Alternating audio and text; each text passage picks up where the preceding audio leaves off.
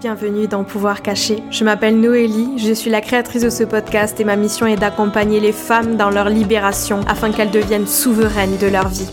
Pouvoir Caché est un podcast spirituel et sororal qui met en lumière la puissance du féminin. Alors ici, vous entendrez des partages autour de la spiritualité, du féminisme, d'ésotérisme, de guérison et bien plus encore le but étant de nous ouvrir à nos pouvoirs cachés et devenir souverains et souveraines de notre vie. Alors installe-toi confortablement et je te souhaite une merveilleuse écoute. Hello tout le monde, j'espère que vous allez bien. Je suis trop contente de vous retrouver avec ce tout nouvel épisode. Euh, je dis ça à chaque fois, mais euh, je vous assure que c'est la vérité. Et cette semaine, j'ai le plaisir de vous partager une conversation que j'ai eue en compagnie de Lily Rowe, qui est photographe et réalisatrice et vous allez le voir dans cet épisode, on va parler de vulve, de santé sexuelle, euh, de tabous de manière générale qui tournent autour ben, du sexe biologique féminin et on va notamment parler de son exposition autour de la vulve qu'elle a décidé de photographier et qu'elle a décidé de placer au centre de son exposition qu'elle a appelée tabou.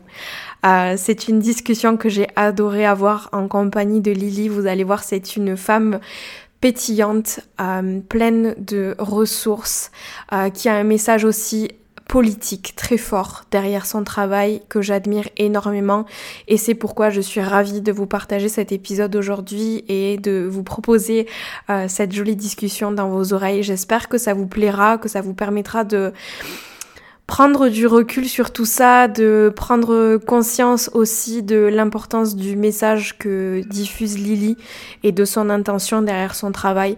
Donc voilà, si l'épisode vous plaît, n'hésitez pas à le partager, à nous faire vos retours, à laisser une petite note des étoiles sur le podcast, sur la plateforme sur laquelle vous êtes en train d'écouter.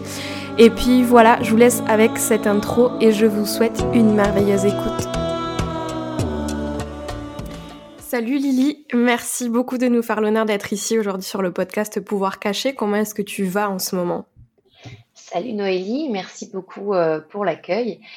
Écoute, euh, on est dans un climat mondial assez, euh, assez compliqué, mais disons qu'on on sort de l'hiver et que la saison qui arrive est le printemps et que le soleil est avec nous aujourd'hui, donc ça va bien. Et toi? Mm exactement dans le même euh, dans le même mood que toi. C'est euh, le retour du soleil, l'arrivée du printemps, les beaux jours. T'as envie de sortir, de kiffer la vie et en même temps dans un coin de ta tête tu dis moi je suis en train de kiffer ma life, mais à côté de ça il y a des trucs genre qui me tordent le cœur à côté qui sont en train de se passer et c'est un peu dur tu vois de de naviguer dans ce truc là ouais tout va bien pour moi mais à côté tu peux pas non plus euh, fermer les yeux sur tout ce qui se passe et c'est assez euh, c'est assez anxiogène. Donc c'est un peu c'est un peu kiff kiff mais euh, mais aujourd'hui comme tu dis il fait soleil et ça va plutôt bien donc euh, donc c'est chouette et puis je suis ravie de t'avoir ici aujourd'hui pour pour parler de tous tes beaux projets et tout ce que tu mets au monde qui a hum, beaucoup de valeur et de sens aussi. Merci. Merci à toi. Du coup, pour toutes les personnes qui te connaissent pas et qui écoutent cet épisode, est-ce que tu veux bien nous dire qui tu es, euh, côté pro, mais aussi côté perso? Bien sûr. Donc, euh, je m'appelle Lily Rowe, euh, je suis psychologue. ensuite, j'ai fait un petit peu de sciences politiques aussi. professionnellement, donc, j'ai travaillé dans un organisme qui essayait de promouvoir le leadership féminin pendant plusieurs années. Ensuite, euh, j'ai tout quitté pour voyager. J'ai voyagé pendant deux ans euh, autour du monde et c'est comme ça que j'ai appris la photographie et la vidéo. Et, euh, et en rentrant en France, bah, c'est devenu, c'est devenu mon métier. Je suis devenue photographe et réalisatrice. Voilà. Mais je pense que le, dans mon profil, le, le pro et le perso sont extrêmement liés, imbriqués. Donc, je pense que ça donne une bonne définition de, de ce que je suis. Ouais. T'as un parcours de vie assez. Euh, enfin, t'as un bel éventail dans ton parcours de vie de, de tout ce que t'as fait et de toutes les aventures aussi qui t'ont permis de, de te ramener là où t'es aujourd'hui, tu vois. Euh, oui. C'est vachement Je suis passée par. Euh, merci. Je suis passée par beaucoup d'étapes différentes et j'ai fait beaucoup de petits boulots aussi. Je pense que ce sont des choses qui. de faire des. des... Enfin, par exemple, d'avoir six ans d'études en, recherche ou en, études supérieures et en même temps de faire beaucoup de petits boulots dans des pays étrangers, je pense que ça crée un équilibre qui, permet de rester centré et très connecté à la réalité. Ouais, je suis complètement d'accord avec toi. Je suis un peu curieuse, mais est-ce qu'il y a euh, un pays dans tous tes périples qui t'a marqué particulièrement? J'en ai fait tellement. Euh, c'est terrible en plus comme réponse, mais disons que celui qui m'a le plus marqué, ça a été la Mongolie, parce que c'était un pays que j'avais très envie de faire depuis que j'étais enfant, et que je fantasmais beaucoup, et que enfin, j'y suis restée un, un mois et demi, et j'ai beaucoup fait à pied. Euh, et en tente, en camping sauvage. Et donc, c'était euh, très intense. Ouais. J'imagine. Et l'Alaska aussi, c'était assez fou. Des pays assez sauvages, quoi, qui du coup te confrontent à une grandeur et à quelque chose qui est qui te pousse nécessairement à, à dépasser tes limites. Quoi. Hmm. Et hum, du coup, tu as décidé de devenir photographe à ton retour en France. Quel a été le déclic euh, dans cette décision? Qu'est-ce qui s'est passé? C'est assez marrant parce que j'ai pas vraiment décidé de devenir photographe. J'ai appris la photo un peu en autodidacte euh, sur la route et c'est un peu euh, j'ai beaucoup aimé la pratique de, de cet objet. Euh, je, je, voyageais beaucoup, donc j'aimais capturer ces moments, c'est ce lien intime que tu peux avoir dans le portrait euh, que tu crées avec la personne, euh, parfois que tu connais même pas, que tu verras juste 30 secondes.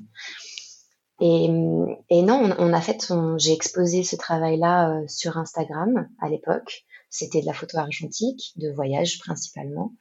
Et quand j'ai habité en Serbie, j'ai eu un premier contact pour faire une exposition. Ça a été ma première exposition. Et euh, donc là, je me suis dit, ah, peut-être que ce que je fais a de la valeur. Enfin, c'était vraiment très, tu sais, il y a tout un schéma, tout un process à, à, accepter, de se dire, euh, je viens de tel milieu et, aujourd'hui, qu'est-ce que c'est être artiste? Est-ce que est-ce que j'ai le droit? Est-ce que je suis légitime? En tant que femme aussi Je veux dire, il y a tellement de choses à, à gérer. Et puis, euh, je suis rentrée en France et euh, on m'a contacté via Instagram pour euh, pour que ça commence à devenir mon métier. On est venu vers moi en fait et ça a été. C'est toujours compliqué. C'est c'est des métiers qui sont artistiques donc toujours complexes à gérer, mais mais j'ai pas décidé en fait pour répondre à ta question. C'est venu à toi. Ça a mis du temps. Ça a mis du temps. Le process d'accepter est très long. Surtout que tu viens, comme tu dis, de, de longues études, de grandes études. De... Ça doit pas être évident, tu vois, de sortir de, de cette case aussi, là, et de te dire, bah voilà, c'est, c'est quelque chose d'artistique, c'est quelque chose euh, euh, peut-être de moins reconnu aussi aux yeux de la société. Et ça lui demandait grave du courage. Euh, je sais pas si c'est du courage. Il y a toujours ce, cette ambivalence pour moi, ce, de se dire euh, est-ce que euh, euh, affronter ou aller euh, vers son destin en quelque sorte, c'est avoir du courage ou c'est juste ne pas avoir être dans la fuite de quelque chose qu'on n'est pas capable d'assumer? Par exemple, je, je suis pas capable. Aujourd'hui, je suis plus capable d'être dans un bureau et quelque part euh, se dire euh, ah ça t'as eu le courage de faire ça puis en même temps j'ai pas eu le courage de rester dans un bureau tu vois? Il y a un peu ce truc là de ouais. Je sais pas trop mais non c'est intéressant la réflexion ouais c'est super intéressant la réflexion que tu te fais. Et euh, du coup, si tu es là aujourd'hui, c'est quand même pour parler d'un de tes projets, d'une de tes expos euh, que j'ai découvert dans un magazine féministe qui s'appelle Chic Magazine, dans lequel tu parlais justement de cette exposition qui s'appelle Tabou. Et euh, dans cette exposition, on peut voir tout ton travail autour de la vulve que tu as décidé de photographier. Pourquoi est-ce que tu as décidé de photographier cette partie euh, de nos corps? Euh, déjà, je voudrais faire un coucou à Chic Mag, que je soutiens énormément et euh, que j'embrasse. Ensuite, pourquoi j'ai décidé de photographier? C'était tellement peu représenté. J'ai commencé ce, cette réflexion autour de ce sujet-là.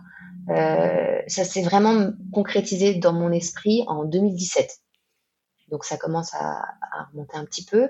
C'est quelque chose que j'ai toujours eu euh, en tête et que j'ai toujours été assez euh, assez choquée par le manque d'information et parfois la désinformation euh, qu'il peut y avoir autour de du, sexe euh, biologique féminin. Et il faut savoir que moi, je viens d'une famille, mon grand-père était médecin, donc il y a un rapport un petit peu euh, clinique, biologique, euh, cartésien très présent. Euh, tu vois, le fait de d'avoir été psychologue, d'avoir choisi ce, ce, chemin-là, c'était déjà une forme d'ésotérisme, quoi. Tu vois, on était déjà dans, mm. dans, dans, une forme de spiritualité. Donc, pourquoi photographier des vues? En plus, c'est une question qui revient quand même assez régulièrement, mm. parce que c'est ça peut paraître étrange de prime abord, et c'est étrange parce que les vulves ne sont pas assez représentées globalement, que ce soit euh, dans la pop culture, dans, dans l'art ou, euh, même euh, à travers les manuels scolaires. On a vu qu'il y a eu toute, toute une polémique autour de ça. Et la, la, la, première chose, c'est qu'effectivement, moi, j'ai commencé ce travail de réflexion autour de, des problématiques liées à cette partie du corps en 2017, donc c'était il y a longtemps.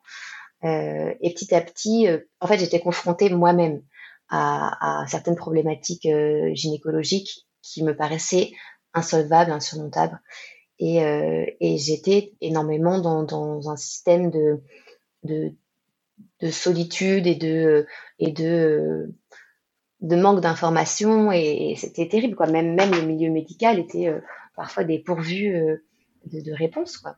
Ouais. Et c'est vrai que, que, que, que c'est assez problématique et qu'on se dit, il faut, quand, quand on a, du coup, j'ai fait beaucoup de recherches moi-même et quand on a la connaissance, il faut la partager. Quand on a le savoir, il faut le partager. C'est très important, surtout dans un, dans un esprit sororitaire.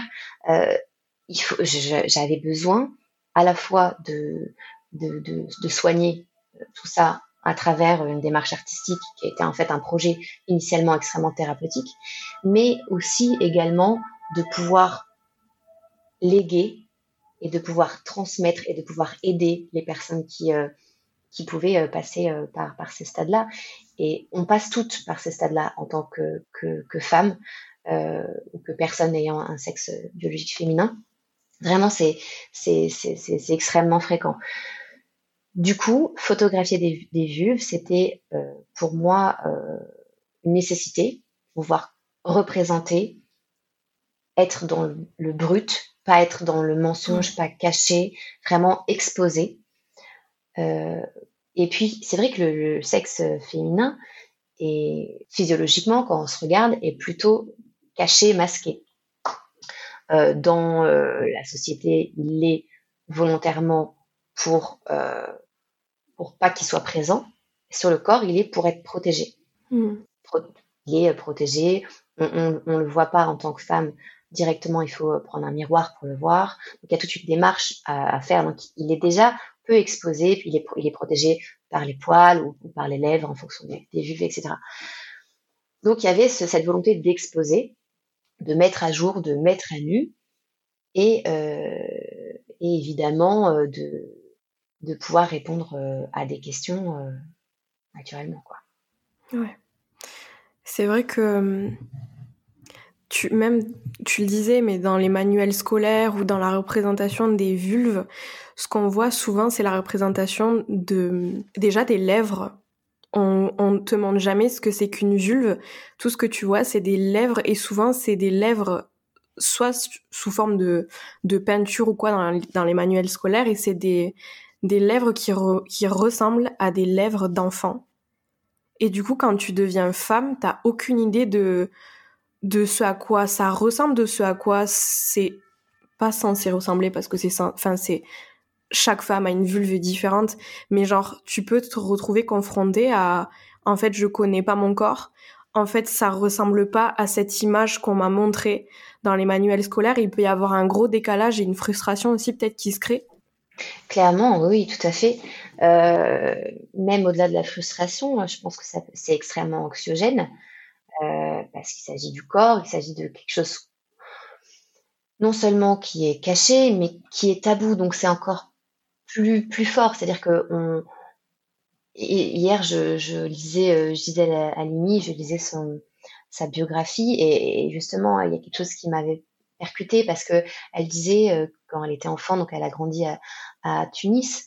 Euh, et quand elle était enfant, quand elle est devenue euh, femme, entre guillemets, qu'elle a, qu'elle a été réglée, il fallait absolument euh, euh cacher les, serviettes hygiéniques. Enfin, c'était des, ouais, des serviettes hygiéniques qu'on lavait. Il fallait absolument les cacher dans une partie de, de, la maison, surtout pas que ce soit vu parce que c'était c'était la honte. Quoi. Encore aujourd'hui, même s'il y a des travaux, même si on avance, c'est très ancré. Je veux dire, moi-même, la première, euh, jamais on va afficher ce genre de choses. La première chose, c'est qu'on le cache, c'est qu'on le dit pas, alors qu'on sait que c'est de plus en plus d'études, parce qu'il y a de plus en plus de chercheuses femmes qui se penchent sur ce sujet-là. Euh, de plus en plus d'études montrent que physiologiquement, euh, si on étudie bien euh, la variation de nos hormones, on peut s'en servir comme une, comme une arme, comme une puissance. Et il faut réussir à, recentrer ça euh, comme quelque chose qui donne du pouvoir. Et, je trouve que ton travail est très intéressant aussi. Je me permets de, de rebondir. Vraiment, je, trouve que c'est très intéressant parce que il manque quelque chose et, et le tabou, c'est l'absence. C'est l'absence de réponse, c'est l'absence d'information, c'est l'absence de connaissance volontaire, mais qui aussi euh, prouve qu'il y a une, un, un, manque de, de, de recherche. Euh, et le fait de, de connecter avec euh, la spiritualité, comme tu le fais, je trouve que c'est très intéressant parce qu'il y a énormément de tabous autour de la spiritualité aussi. Est dans des sociétés qui sont pas du tout spirituelles euh, et qui sont au contraire, qui ont des réactions très caricaturales, très stigmatisantes autour de ça. Et je trouve que ton approche est vraiment intéressante parce que ça permet euh, de combler certains manques euh, par une autre approche euh, et oui, qui, qui, est vraiment intéressante. Je Merci beaucoup. Je sais pas du tout si j'ai répondu à ta question. tu as très bien répondu à, la question, honnêtement. Et il y a cette notion, tu vois, de pouvoir qui me qui me parle complètement. Pour, je vais divaguer un peu, mais genre, il y a pas longtemps, j'avais fait un, j'avais publié un réel sur Instagram euh, pour partager comment euh, se donner de l'amour au quotidien, comment moi en tout cas je me donne de l'amour au quotidien. Et euh, j'avais, je parlais de trois choses, dont une de ces choses c'était la masturbation. Et j'ai reçu tout un tas de, de réactions différentes et je me suis rendu compte à quel point c'était tabou et à quel point derrière le tabou, il y a un petit peu ce truc-là de ah, ah, je vais un peu me moquer, genre c'est ah, un petit peu rigolo. Et du coup, on se déresponsabilise totalement de ce pouvoir qui est entre nos mains et le fait de libérer la parole, d'en parler, de faire en sorte que ce soit quelque chose de normal, entre guillemets, ça te permet toi aussi de te replacer dans la société et de te dire, ben ouais, c'est normal, genre il n'y a pas de quoi rigoler, c'est, c'est, c'est toi, genre c'est ton pouvoir, toi, à l'intérieur de toi, réapproprie-le toi et il n'y a pas de quoi, il n'y a pas de quoi en avoir honte, il n'y a pas de quoi après, c'est facile de dire ça, je le conçois, mais euh, sûr, mais ouais. mais euh, mais rien que le fait, tu vois, d'ouvrir la parole et euh, et et d'ouvrir aussi nos yeux avec toi, ton travail que tu fais, qui est très visuel, c'est super important. Et ça m'amène à une autre question parce que je me doute, euh, enfin, tu vois, tu vas pas te dire, euh, ouais, cool, euh, vas-y, photographie ma vulve. Genre, comment ça s'est fait? Genre, qui, qui, qui, qui est venu à toi? Est-ce que toi, c'est toi qui, qui est allé, je crois que c'est avec tes amis la première, la première séance que tu as fait. Est-ce que tu peux nous parler un petit peu de tout ce cheminement? Comment ça s'est fait? C'est marrant, c'est vraiment une des questions qui revient le plus souvent parce que je pense que ça pousse la curiosité, ça force la curiosité. Euh, et c'est vrai que comme initialement c'était un projet qui était très personnel, qui n'avait pas du tout vocation, euh, enfin, dans dans mes espoirs les plus grands, évidemment, euh, l'objectif c'est que c'est que ça puisse être propagé au maximum et que ça puisse toucher le maximum de personnes. D'ailleurs, j'avais reçu un message d'une prof qui voulait utiliser mon, mon, expo pendant ses cours c'était vraiment euh, génial. C'était un aboutissement quelque part, tu vois, se dire bon, formidable, ça peut aider quoi. Et ça prouve aussi le, le manque de, d'infos qu'on peut avoir si même, euh, tu vois, les professeurs se retrouvent confrontés à ça. Mais euh, ça a été donc extrêmement personnel au début, donc je, je, commençais à me dire comment je peux mettre en, scène, comment je peux créer, comment je peux mettre au monde quelque part l'analogie un peu bizarre, mais, oui, bah c'est ça. Euh, ce projet. Et euh, j'en ai beaucoup parlé avec mes amis. Et puis, euh, initialement, je voulais passer par des travailleuses du sexe. Parce que je trouvais que ça faisait sens, que j'avais envie de me rapprocher de, de, de cette communauté de personnes parce que je, je, je, suis euh, euh, très respectueuse de, de, ce qu'elles font et que je, je trouvais que c'était intéressant d'avoir un discours, un échange, tu vois, de, de, compréhension et de notamment de, je veux dire, c'est des personnes qui sont quand même très bien placées pour parler de, de, de, de, de cet objet, du, du, du sexe et, et, de ce qu'on ressent, ce qu'on en retire et, et, de toutes les problématiques qui peuvent être liées à ça. Sauf que c'est très complexe euh, de, pouvoir trouver des personnes qui sont, euh, sont d'accord et c'est un process qui est assez long. Et entre-temps, j'en discutais beaucoup avec mes amis et un jour, euh, mes amis m'ont dit, mais en fait, bah, let's go, on fait, tu vois, genre, t'as raison, c'est tabou, viens, viens, on arrête, quoi. viens, on arrête que ce soit tabou, viens, on, on participe à ça. Donc là, t'es là, ouais, trop bien et tout. Puis après, tu dis, eh, excuse-moi, ça veut dire que là, ah, ouais. bah oui, non, effectivement, si tu crois en ce que tu fais, bah, tu vas jusqu'au bout, en fait. Donc, euh, ça a été avec des amis, enfin, c'est, je veux dire, euh, c'est un rapport très euh, clinique et très. Il y a une grosse partie du travail dans Tabou qui est aussi en parallèle. Donc, il y a de l'information et de la sensibilisation auprès des, personnes qui sont euh, concernés, mais aussi auprès des personnes qui ne le sont pas. Mais il y a aussi une forme de, de volonté de, de, de changer la représentation qu'on peut avoir de, du sexe féminin et donc de désexualiser au maximum ça. Parce qu'il y, y, a quelque chose qui est assez étrange et une des réactions qui m'a choquée, euh, ça m'a fait penser à ce que tu disais où on a une très mauvaise connaissance de soi-même déjà parce que le corps féminin est, enfin cette partie est relativement cachée. Donc si on n'a pas une démarche personnelle proactif de chercher à quoi ça ressemble, on ne sait pas. Et en fait, les, hommes euh, hétérosexuels euh, cisgenres ont une meilleure connaissance que nous, évidemment, de la vulve et de sa diversité. Et euh, quand j'avais des réactions d'hommes sur, sur, sur tabou, je me disais c'est terrible à quel point, à travers la pratique du porno, l'hypersexualisation de cette région, euh, et, euh, et évidemment leurs, leurs, expériences sexuelles, mais même au-delà de ça, ceux, ceux qui n'en avaient pas forcément, à travers juste euh, euh les, les, les, la pornographie et tout ça, avaient une meilleure définition d'anatomie euh, que, que, que, nous, de notre propre ouais. corps. Quoi. C'est-à-dire, euh, c'est quand même assez terrible. Non pas qu'on consomme pas de porno, mais on va consommer probablement euh, des choses différentes, alors que ils ont une façon assez claire de, une vision assez claire de ce que c'est. Et effectivement, euh, j'avais eu des réactions comme ça. Je me disais, punaise, mais c'est terrible, quoi. c'est terrible que toi, tu aies une meilleure vision que moi-même de mon propre corps. Donc ça, ça a été un premier décalage.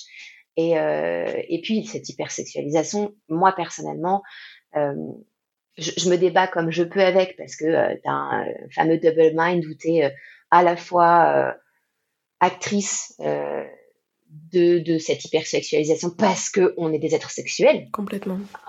On peut pas non plus se culpabiliser. Je veux dire, il y a aussi ça, ce, ce côté, euh, euh, on, on, a le droit de vivre notre sexualité, on a le droit de vivre notre sensualité sans en être blâmé, et en même temps, on a envie de se libérer de cette oppression et de ce regard masculin.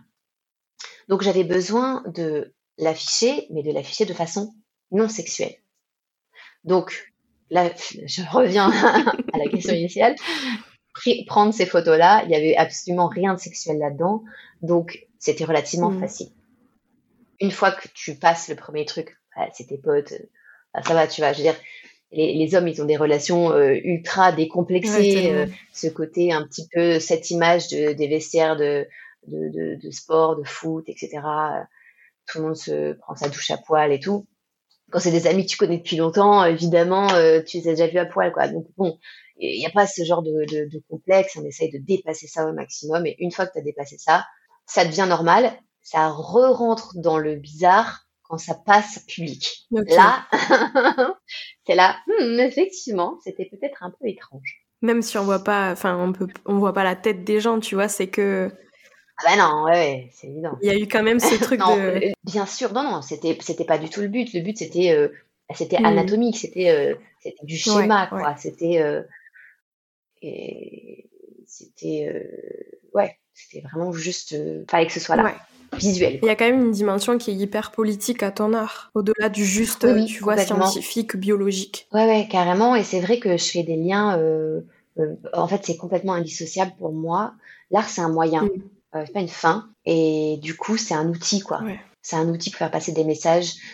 pour moi, l'art est intimement politique parce que c'est un média, c'est un moyen d'expression et du coup ça, alors que ce soit conscientisé ou pas, ça exprime un message et, euh, et tout message euh, a nécessairement une euh, peut-être pas une vocation, mais en tout cas une intention politique.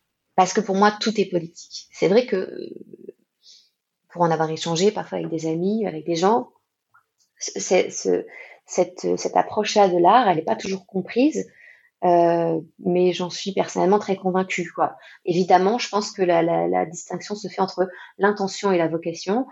Moi, ça a aussi une vocation politique. Parfois, il y a des artistes, c'est seulement une intention et elle n'est pas forcément consciente. À partir moment où tu portes un message personnel, tu le rends public, il y a quelque chose de politique qui se ouais, complètement. Il y a quand même un truc, et tu en, tu en parles parce que du coup, j'ai regardé euh, l'exposition, c'est ça qui est chouette entre guillemets avec euh, avec la pandémie qu'il y a eu, c'est que tu as migré ton exposition euh, en ligne. Et euh, déjà j'ai été impressionnée par le travail et à quel point c'était trop fun de voyager dans ton exposition. J'étais là waouh quel travail. Et et du coup tu as interviewé, enfin il y a des femmes qui prennent la parole, notamment sur les conséquences de ces tabous liés au sexe. Est-ce que toi, tu en as retenu quelques-uns et t'as capté que avec ton exposition, il y a certains tabous qui ont été levés euh, par rapport à ces tabous liés au sexe, à la sexualité, à la santé sexuelle aussi? Est-ce qu'il y a des choses qui te qui t'ont marqué? Alors déjà, merci beaucoup. Euh, merci d'y être allé et merci pour euh, tes remarques, ça me fait très plaisir. et les conséquences euh, je pense que la conséquence euh, première, c'est euh, la première conséquence des, tabous liés à la santé sexuelle des femmes et des minorités de genre, c'est évidemment une grande détresse psychologique. Parce que ça, ça isole énormément, parce que ça, ça, ça étouffe mmh. la connaissance, ça, ça, ça renforce l'ignorance et, et du coup la bêtise sur plein de choses. Je veux dire, ça renforcer l'ignorance ou cacher la connaissance, ça crée davantage de, stéréotypes d'un côté et du coup euh, euh, de stigmatisation et de moquerie, etc. Et cet engrais euh, assez néfaste qui est finalement le résultat du système patriarcal dans lequel on vit, qui sont les réactions généralement masculines, mais qui peuvent être aussi des, générations, des réactions féminines. Et euh, évidemment, euh, l'isolement, euh, le manque de connaissances, l'aspect anxiogène, ça, ça, peut créer des dépressions parce que la chronicité et le fait que ce soit pas que, que par exemple des maladies ou des infections ou même même des maladies bénignes, hein, juste des mycoses, ce genre de choses, ne soient pas correctement traitées ou soient aggravées par la prise d'automédication, ce genre de choses, ou par un mauvais traitement crée une chronicité, quelque chose dont tu ne te sors pas et, peut amener à la dépression parce que on a, euh, on sort d'une sexualité épanouie, euh, il y a la douleur, il y a énormément de choses.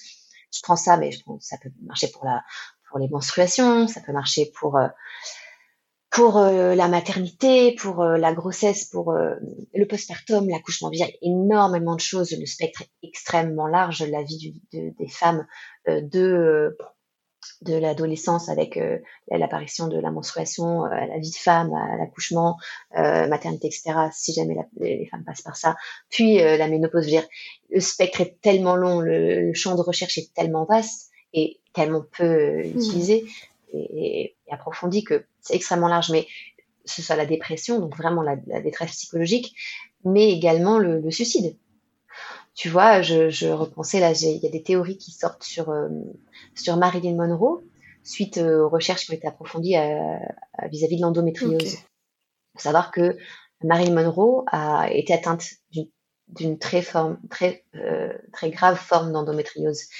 et qui aujourd'hui, avec un œil nouveau, et au regard de ses lettres et de ses journaux et de ce qu'elle a écrit, de ses échanges, etc., qui, est, expliquait très clairement ses douleurs et qu'elle ne pouvait plus vivre avec ces douleurs-là et qu'elle est morte d'une overdose, il y a des liens qui se font aujourd'hui sur peut-être que c'est ça qui a créé sa mort. C'est-à-dire que ce serait une forme de suicide ou quelque chose qu'elle ne pouvait plus supporter la douleur, donc elle aurait pris tous ces médicaments et ce serait lié à l'endométriose, l'endométriose qui est une maladie qui est extrêmement peu connue, qui commence un petit peu euh, à entrer dans le débat public, mais euh, qui est toujours euh, très méconnue. Donc toutes ces choses-là qui sont liées à des tabous créent, créent évidemment alors c'est le premier, la première conséquence qui, qui, me vient. Mais et puis ça marche pour les femmes cisgenres, mais ça, ça marche aussi pour les hommes transgenres ou pour, pour les femmes cisgenres, euh, les femmes transgenres. Euh, le, le, sexe féminin biologique ne dépend pas du genre. Euh, quand, donc ça, ça, ça, il y a d'ailleurs euh, des interviews aussi euh, sur sur sur mon site sur Tabou qui, qui parle de ça. Le, sexe féminin biologique ne se limite pas à un genre. Quoi. C'est très important. Et ces personnes-là se trouvent dans une, dans une grande détresse et dans un grand, grand, grand mm. isolement également. Est-ce que toi, ça te donne pas envie aussi d'aller explorer ces sujets-là de, euh, de vulve qu'on n'a pas l'habitude ou même des fois tu vois que tu te poses même pas la question de ce à quoi ça ressemble ou histoire de, de démocratiser tout ça, tu vois, même ne serait-ce que une vulve ayant subi une épisiotomie ou alors une vulve de, de une vulve transgenre genre est-ce que toi ça te ça te parle ça? Bah, tout à fait. Bah déjà il y avait euh, euh, un, artiste qui avait euh, sur sur mon site qui avait dessiné des diclites donc diclites c'est la transformation de, de, de, la vulve suite à la prise d'hormones conséquentes pour faire une transition. Euh, mais effectivement, euh, ça serait, ça serait bien, ça serait la suite logique de, de tabou. C'est vrai que c'est très complexe. Et effectivement, tu parlais d'excision. Euh, J'avais rajouté donc après euh, la première euh, la, la, première version de, de tabou en ligne parce que la personne était pas disponible à ce moment-là. J'avais interviewé Kadi Kwata qui a écrit un livre qui s'appelle Mutilé qui parle de, de l'excision, euh, de sa propre excision. Et c'est une interview qui m'a énormément touchée euh, parce que j'ai lu son livre, j'étais euh, adolescente euh, et euh, j'ai été bouleversée et c'est ce qui m'a fait rentrer vraiment dans un féminisme un petit peu peut-être plus militantiste, diront, dirons-nous, disons. Et j'ai été ultra émue euh, qu'elle euh, qu'elle accepte cette interview euh, en visio. Euh, elle était en Belgique et, et super touchée. Euh, c'est une très grande dame. et je conseille à tout le monde de, de lire son livre, s'appelle Mutilé. Et du coup, je parle un petit peu de, enfin, moi, je parle pas directement, mais je donne la parole à, à qui, qui en parle très bien. Effectivement, prendre prendre des prendre des vulves euh, dont l'anatomie a été euh, euh, modifiée ou transformée, que ce soit par la chirurgie ou par par des violences mmh. ou par des par des choix c'est une étape qui serait très intéressante, mais qui devient, qui, qui, est relativement complexe parce que déjà de, de prendre des vues en photo, c'est quelque chose de très complexe. Euh, ensuite, j'ai essayé d'avoir un maximum de diversité. Tu vois, quand, quand j'ai fait tabou euh, la deuxième fois, euh, j'ai vraiment essayé de faire appel, à me servir de mes réseaux parce que ça a eu une grande résonance, notamment dans les médias, etc. J'ai eu beaucoup de, de, personnes qui sont venues me voir et qui m'ont proposé directement. Ça, c'était bien, c'est vraiment bien. Mais c'est vrai que ça restait euh, euh, malheureusement beaucoup de femmes cisgenres euh, blanches. Quoi. Donc, euh, j'essaie d'apporter un maximum de diversité pour que tout le monde soit représenté. Donc, si des personnes entendent ce message pour un prochain éventuel, euh, niveau de tabou. je ne saurais pas trouver version. Bon, bref. Voilà, l'appel est, lancé. C'est trop bien, c'est trop bien. Est-ce que toi, tu as eu une, une, prise de conscience euh, à ton échelle, toi, dans ta vie, avec cette exposition? J'en ai eu tellement. Euh, je pense que très clairement, on, on, a la vie pour apprendre et, et on apprend tout le temps, tous les jours, et c'est super important pour moi. C'est quelque chose de, qui me nourrit énormément. J'ai besoin de ça quasiment pathologique, je pense, sur besoin d'apprendre, de découvrir, de savoir, de connaître de nouvelles choses. Euh, je pense que la prise de conscience, elle a été globalement autour du, féminisme et de notre condition de, de dominer et de second dans, cette société très jeune.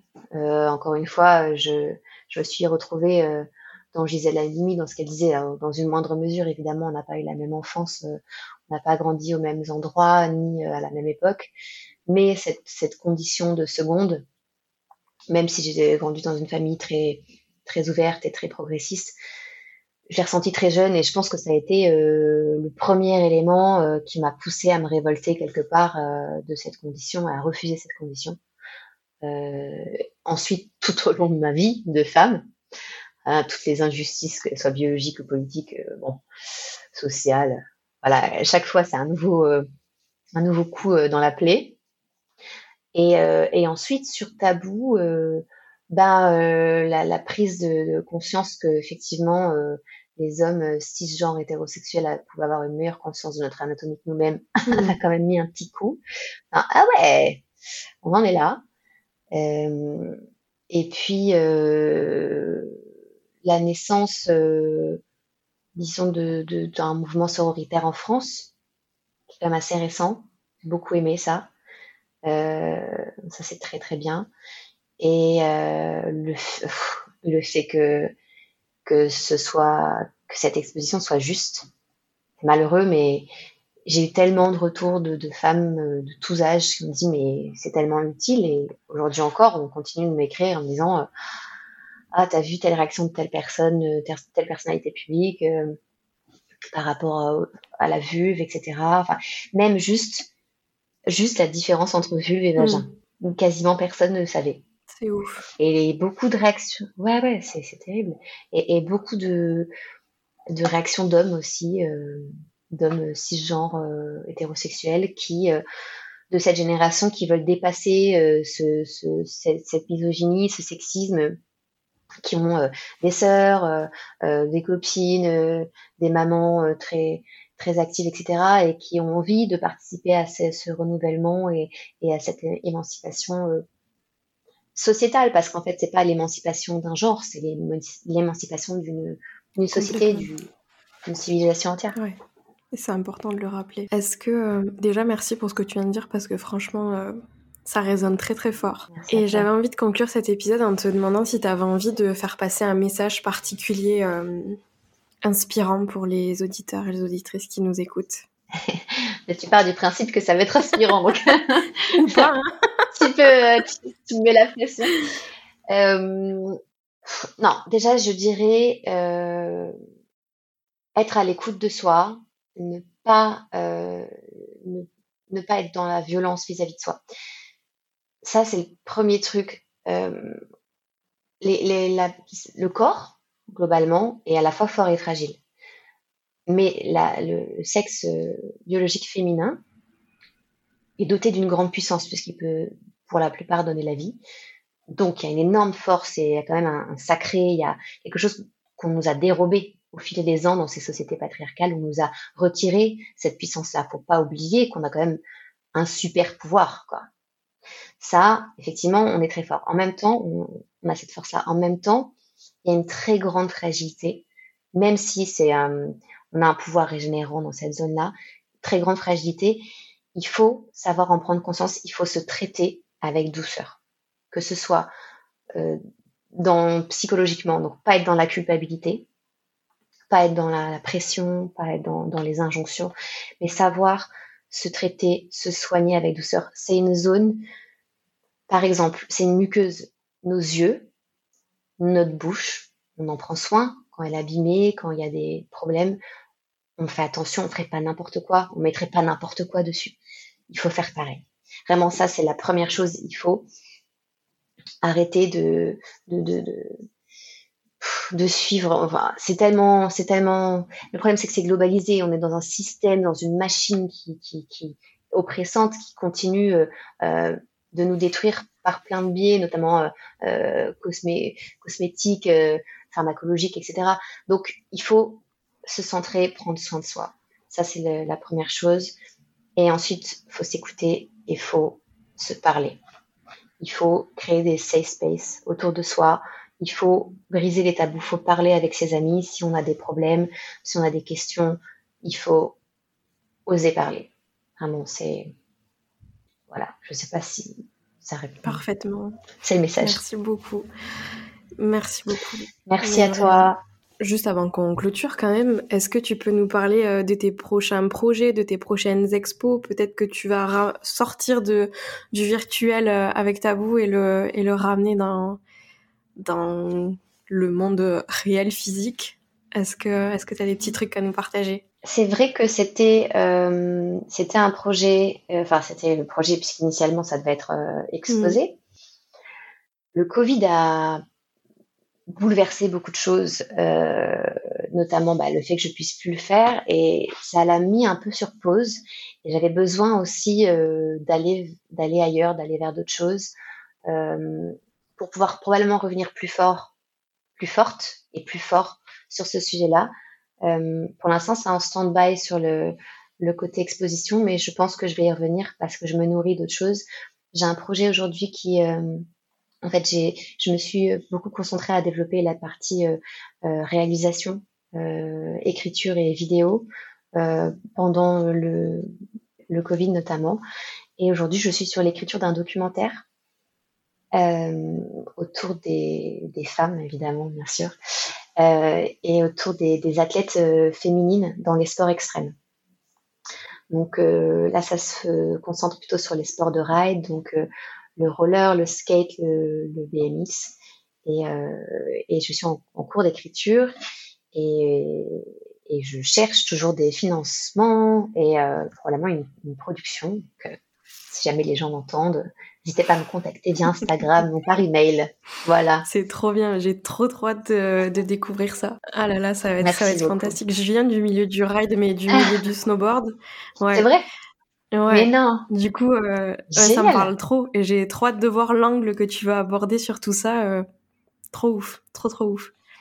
J'ai très très hâte aussi. Mais c'est vrai que c'est un peu du coup euh, hybride quoi, parce mm. que je suis là à, à injecter. Ben, j'avais fait un premier édito, ben, justement avec Chic mm. Mag. Avec Chic Mag, euh, j'en avais parlé avec euh, Myriam Levin qui est la cofondatrice, qui est une amie aussi. On discutait de de tout ça et du skate et et euh, elle m'avait dit mais c'est trop intéressant, euh, tu veux pas écrire un édito? Tu dis oh là là, euh, je sais pas si je, tu vois si je suis à l'endroit. Euh.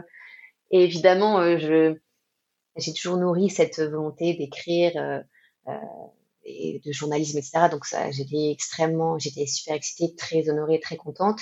J'ai écrit ça et ça a bien marché. J'étais contactée par Radio Nova, donc je me suis retrouvée à passer sur Radio Nova cafouillage total, c'est très compliqué de passer en direct, oulala.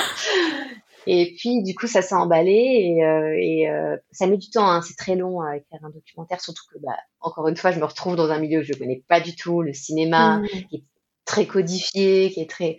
Donc bon, ça prend beaucoup beaucoup de temps. C'est passionnant et euh, et, euh, et je me suis cassé le poignet en snowboard cet hiver. Mais si, si, si, tu vois. Et en parlant de prendre soin et de se soigner, je me suis fait un petit tatouage hier, avant-hier. Ah oui, j'ai vu, ouais. voilà. J'adore, j'adore. Et tu fais du, du snow depuis longtemps? Ah, J'ai commencé le snow, euh... j'ai commencé le ski à la base à un an et demi. Et après, j'ai enchaîné avec le snow direct à 5-6 ans et j'en ai fait euh, jusqu'à mes Trop 18 ans en compétition à haut niveau. Et après, j'ai arrêté. Et non ouais. Génial oh Il faut absolument que tu me parles de ça à un autre moment. Avec grand plaisir. Génial. Trop cool, j'adore. Bah, merci euh, beaucoup Lily pour euh, tous tes partages. C'était, euh, j'ai passé un trop trop bon moment ta compagnie et je pense que ça va résonner fort dans le cœur des personnes qui nous écoutent. Merci beaucoup. c'est partagé. Merci pour tout et merci pour ce que tu fais aussi. Bah, merci beaucoup. C'est important, non vraiment. merci, merci. Et euh, je vais mettre du coup toutes tes infos dans la description de l'épisode pour que les gens puissent euh, aller jeter un petit coup d'œil à ton travail et mettre le lien aussi vers euh, l'exposition de Tabou en ligne. Et, et puis voilà, merci beaucoup Lily. Merci à toi. Et puis je vous dis à la semaine prochaine pour un nouvel épisode. Ciao ciao.